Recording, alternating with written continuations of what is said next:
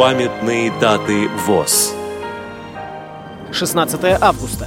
90 лет со дня рождения Ильи Михайловича Степанова, доктора юридических наук, профессора, заслуженного деятеля науки Российской Федерации, заслуженного работника юстиции. 16 августа. 70 лет со дня открытия в Перми учебно-производственных мастерских УПМ. Программа подготовлена при содействии Российской государственной библиотеки для слепых –